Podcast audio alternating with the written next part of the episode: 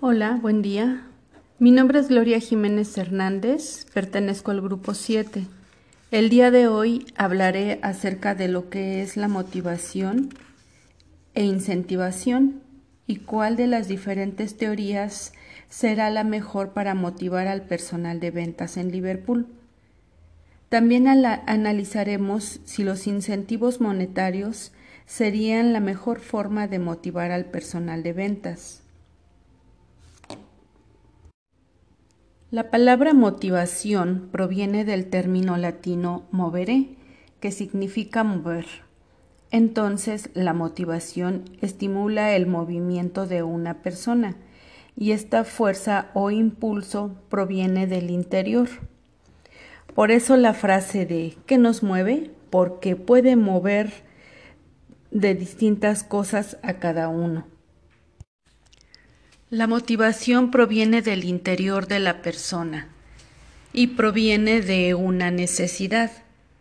De manera que, por ejemplo, cuando tenemos hambre, eh, el hambre nos motiva a, puede ser a cocinar, a ir de compras, para preparar la comida, a poner la mesa, etc. Entonces, esta motivación nos hace que satisfagamos esa necesidad. Más adelante explicaré los distintos tipos de necesidades que puede tener un ser humano. Por otra parte, los incentivos provienen del exterior. Las empresas utilizan los incentivos monetarios para hacer atractivo el trabajar en una determinada empresa. Por ejemplo, un incentivo monetario es el sueldo, las comisiones, vales de despensa. Los incentivos no monetarios pudieran ser eh, los reconocimientos, la aceptación, el estatus, el hacer antigüedad. Dentro del ámbito laboral existen situaciones que pueden desmotivar al empleado o al trabajador. Estas situaciones puede ser, por ejemplo, trabajar con mucho estrés. Cuando una persona trabaja bajo mucho estrés, aunque tenga una buena percepción salarial, es probable que le dé más peso a su bienestar físico o emocional o mental que a la percepción monetaria. Eh, por ejemplo, también otra situación que puede desmotivar a un trabajador son horarios extensos, exceso de trabajo, injusticias laborales, en este caso, eh, los incentivos lo que hacen es contrarrestar estas situaciones desmotivantes. Hay diferentes teorías contemporáneas de la motivación. En este caso, la teoría que a mi parecer sería la, la mejor para utilizarla en las fuerzas de ventas, eh, pienso que sería la teoría de las necesidades de Maslow. Esta teoría sostiene que las personas se motivan por una jerarquía de necesidades, de crecimiento psicológico.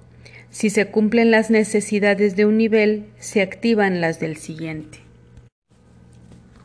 Según la teoría de Maslow, la, base de la pirámide son las necesidades fisiológicas para que una persona pueda seguir al siguiente nivel o cubrir el siguiente nivel de necesidades, primero debe de cubrir las fisiológicas, es decir, comer, dormir, em, respirar, todo lo que es fisiológico eh, sería en la primer en, el, en el primer nivel de necesidades. ¿Y cómo es que em, una empresa puede intervenir en la satisfacción de esas necesidades? Bueno, pienso que em, al sentirse una persona capaz de conseguir un, un ingreso, pues puede proporcionarse a sí mismo y a su familia eh, la satisfacción de esas necesidades como, como comer, este, y ya después iría a un siguiente nivel que sería las necesidades de, de seguridad, pudiera tener una casa o, o un techo con el que cobijarse. Podemos mencionar también que la seguridad que nos proporciona Liverpool como trabajadores es la seguridad de conservar nuestro empleo. Creo que ese es uno de los miedos más comunes entre las personas, el perder el empleo o el no tener la seguridad de conservarlo. En el caso de la contingencia, cuando se cerró la tienda, Liverpool no despidió a empleados de planta, todos conservamos nuestro empleo. Y eh, también Liverpool nos eh, tuvo ayudas económicas para, para sus empleados. Otra de las formas en que nos brinda seguridad también es en que frecuentemente se hacen em, simulacros para saber qué hacer ante un desastre y cada uno de nosotros pues ya sabe qué es lo que debe de hacer. En el tercer nivel de la pirámide de Maslow están las necesidades sociales. Como una compañera lo comentó en la clase, eh, a mí también me sucedió una, en una ocasión me ofrecieron un puesto en otro departamento en el que iba a ganar más y pues yo llegué muy emocionada, muy contenta, pero ya que estaba ahí el, el ambiente sí era era de, de rudeza, de aspereza, porque pues se sentían que las, las, yo creo que las demás compañeras sentían que pues iba a quitarles algo, pero pues no. Pero por otra parte, en Liverpool se trabaja mucho lo que es el comportamiento organizacional y se cuida esa parte. De hecho, se cuida. Ya este no se da no se da tanto, aunque se sigue dando. Yo creo que en todas partes de pronto hay eh, algunos ambientes que son tóxicos, pero eh, se trata de, de cuidar ese aspecto. En esta parte también podría mencionar eh, los reconocimientos, que son aquellos que nos ayudan a que nuestra autoestima aumente, a tener confianza en nosotros mismos. Y eso pues nos hace sentir exitosos. Y el último nivel de la pirámide, que es, como dicen, la cereza del pastel, son las necesidades de autorrealización, también como conocido como motivación de crecimiento o necesidad de ser.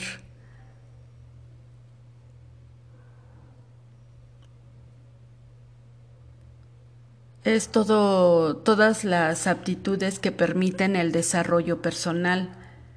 En la empresa eh, tenemos muchas, muchas eh, formas de satisfacer esta necesidad. Eh, un ejemplo es la VL, que prepara académicamente a, sus empleados. También están los cursos en línea sobre muchísimos temas. Hay cursos, de hecho el tiempo no alcanza para tomar todos. Y depende mucho de la iniciativa de la persona para, para realizarlos. Por otra parte, ¿será la mejor manera de motivar a la fuerza de ventas los incentivos monetarios?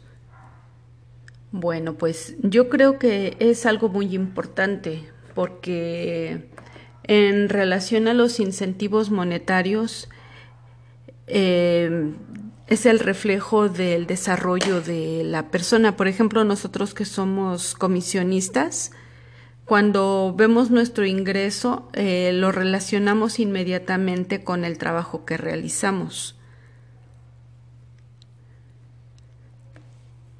Además de que un buen ingreso pues nos va a permitir, eh, como ya lo comentamos, satisfacer una serie de necesidades y nos, nos va a dar seguridad.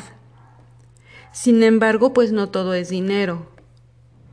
Y hay cosas que, que incluso tienen más peso, como ya lo comenté en un principio, si por ejemplo la persona está trabajando eh, bajo mucho estrés, hay veces que la persona le da más peso a su bienestar que a la percepción o al incentivo. Por eso pienso que eh, las empresas deben de considerar eh, no solamente el incentivo monetario, sino también el, el incentivo no monetario, porque hay veces que una palabra de aliento, de reconocimiento, pesa más que este que el dinero. Pasando a otro tema, eh, eh, dice analice las razones para usar concursos de venta. ¿Qué es un buen concurso de ventas? En primer lugar, yo plantearía para qué o por qué. ¿Qué es lo que se pretende lograr con un concurso de ventas? En Liverpool se realiza un concurso, no es precisamente de ventas, es de colocación de, tarjetas. Se llama Capta Más. Lo que se pretende lograr con este concurso es eh, captar nuevos clientes eh, captar nueva, nuevos créditos, obviamente para este, tener en un mediano plazo más venta. Anteriormente estos concursos se hacían con un primero, segundo y tercer lugar. Han ido cambiando la dinámica de la entrega de premios.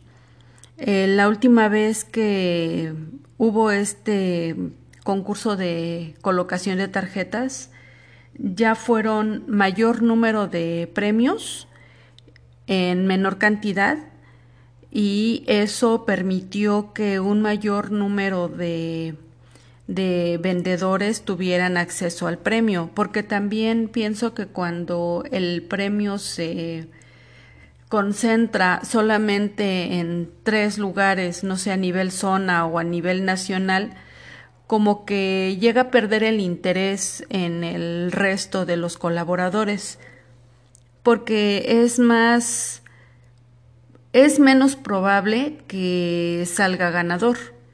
La forma del concurso es de que por cada cinco tarjetas colocadas, aprobadas, se participa con un boleto y a la vez esos boletos eh, son sometidos a rifa. Esa es la, forma. Pienso que con este cambio que se hizo en, la última vez, em, al tener más ganadores, el concurso eh, cumple o cubre más, más objetivos que cuando solamente tiene uno o dos ganadores. Eso sería todo por mi parte. Agradezco mucho su atención. Espero haya sido de su agrado.